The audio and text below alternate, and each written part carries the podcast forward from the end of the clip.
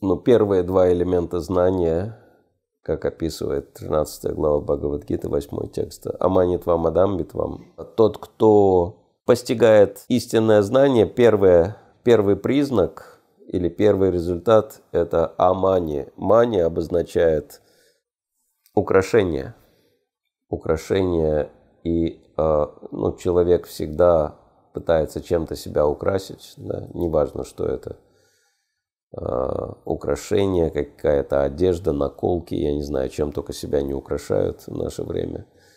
Вот, для того, чтобы показать какую-то свою значимость, то есть можно э, как угодно да, подчеркивать свою значимость, э, считать, что я что-то из себя представляю, потому что у меня есть что-то. Эгоцентрическая такая позиция.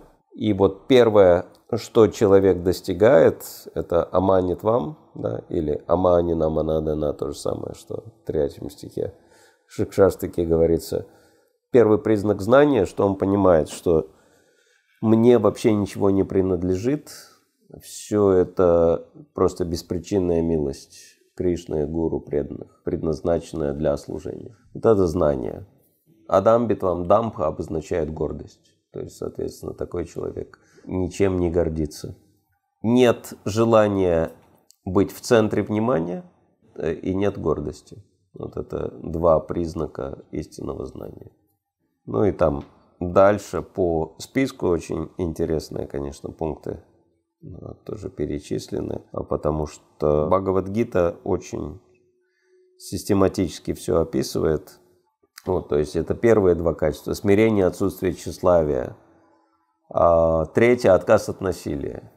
То есть, если человек не считает себя ну, а, кем-то или чем-то в этом мире, то он не будет а, создавать проблемы окружающим. Да. Терпение обозначает, что даже если окружающий создает тер- э, проблемы, он будет терпимо относиться, простота, обращение к истинному духовному учителю, чистота, постоянство – самодисциплина, то есть там очень такой логический список приводится качеств истинного знания.